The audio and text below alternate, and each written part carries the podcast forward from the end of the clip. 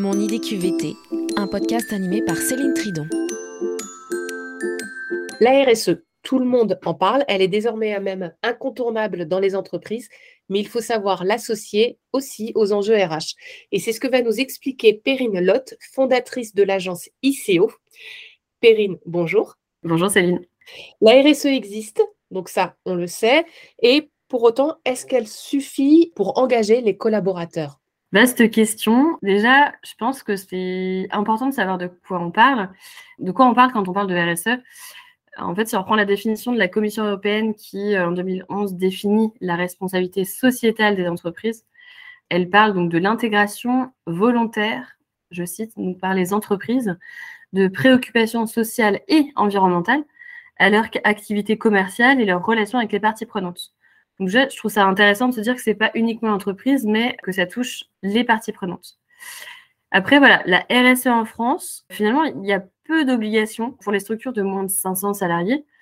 C'est plutôt de l'ordre de la recommandation, notamment avec les normes ISO 26000, la loi Pacte, par exemple, de 2019, qui quand même donne une direction, une obligation, entre guillemets, de toutes les entreprises doivent prendre en considération les enjeux sociaux et environnementaux dans leur gestion, mais ça reste assez flou dans le concret. Et donc, ça touche la création d'une raison d'être pour l'entreprise et euh, la création aussi du statut de société à mission.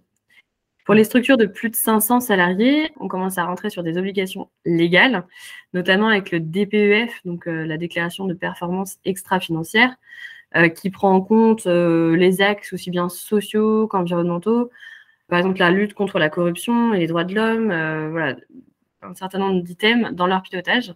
Ça peut être le bilan carbone, le devoir de vigilance, etc. Le champ des possibles est vaste, c'est ça en fait. Oui, c'est ça.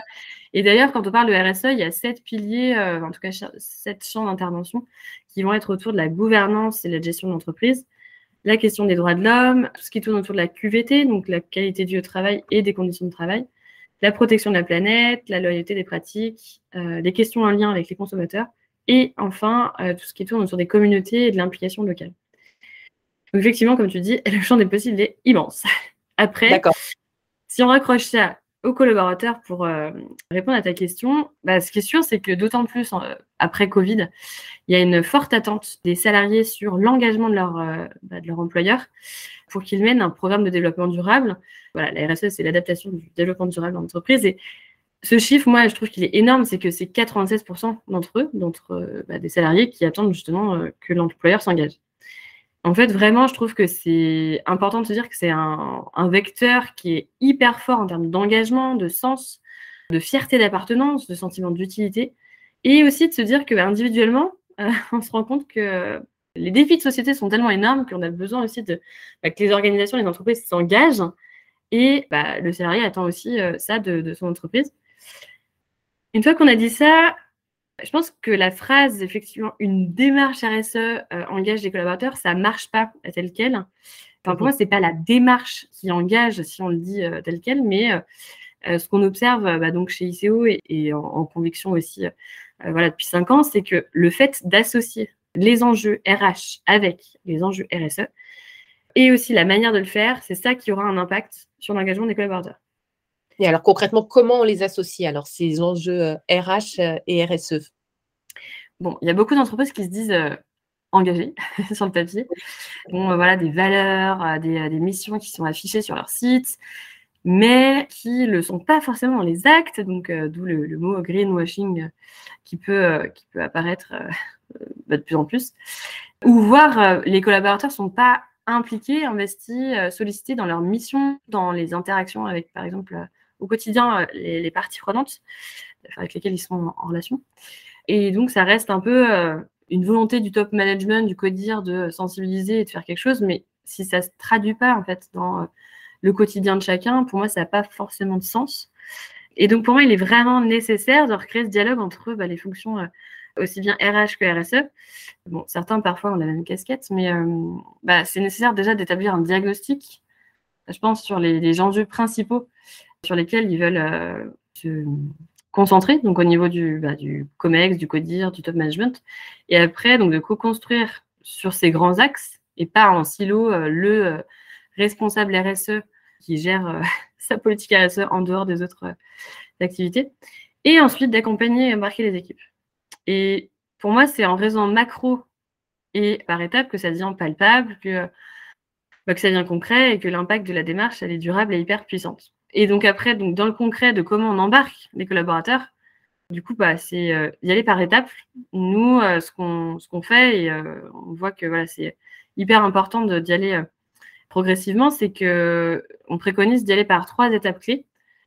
Et bien sûr, ça peut prendre plus ou moins de temps selon d'où on part. Et donc, on, se base, on se base sur un outil phare, pour prendre la métaphore ICO, mais qui s'appelle l'Ikigai, qu'on a détourné en entreprise pour bah, le, en Ikigai d'équipe et donc, les trois étapes, ça va être euh, au départ de faire réfléchir le salarié sur euh, lui, ses propres leviers euh, de motivation, ses talents, reprendre confiance dans ses compétences et dans ce qu'il peut apporter dans sa structure.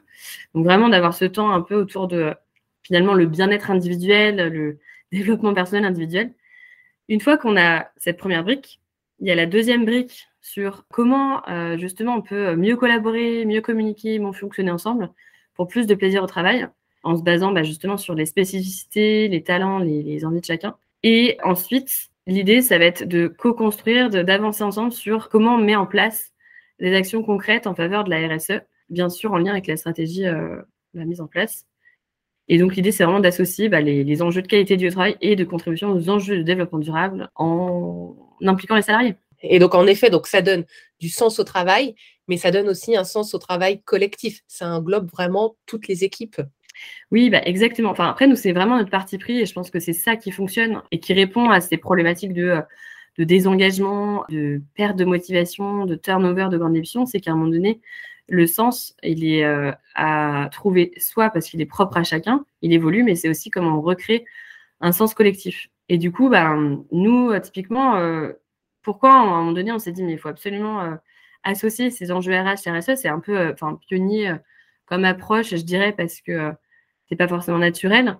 Mais dans le bilan de compétences qu'on propose auprès des particuliers, on s'est rendu compte qu'il y a beaucoup de personnes qui, si on leur avait proposé de se poser sur ces questions-là de sens, de motivation, de mieux collaborer et d'engagement sociétal en interne, en fait, ils seraient peut-être restés dans leur structure. C'est comment aussi on évite ce naufrage de des personnes qui quittent alors qu'elles pourraient rester, et justement comment on mobilise les structures autour de ça.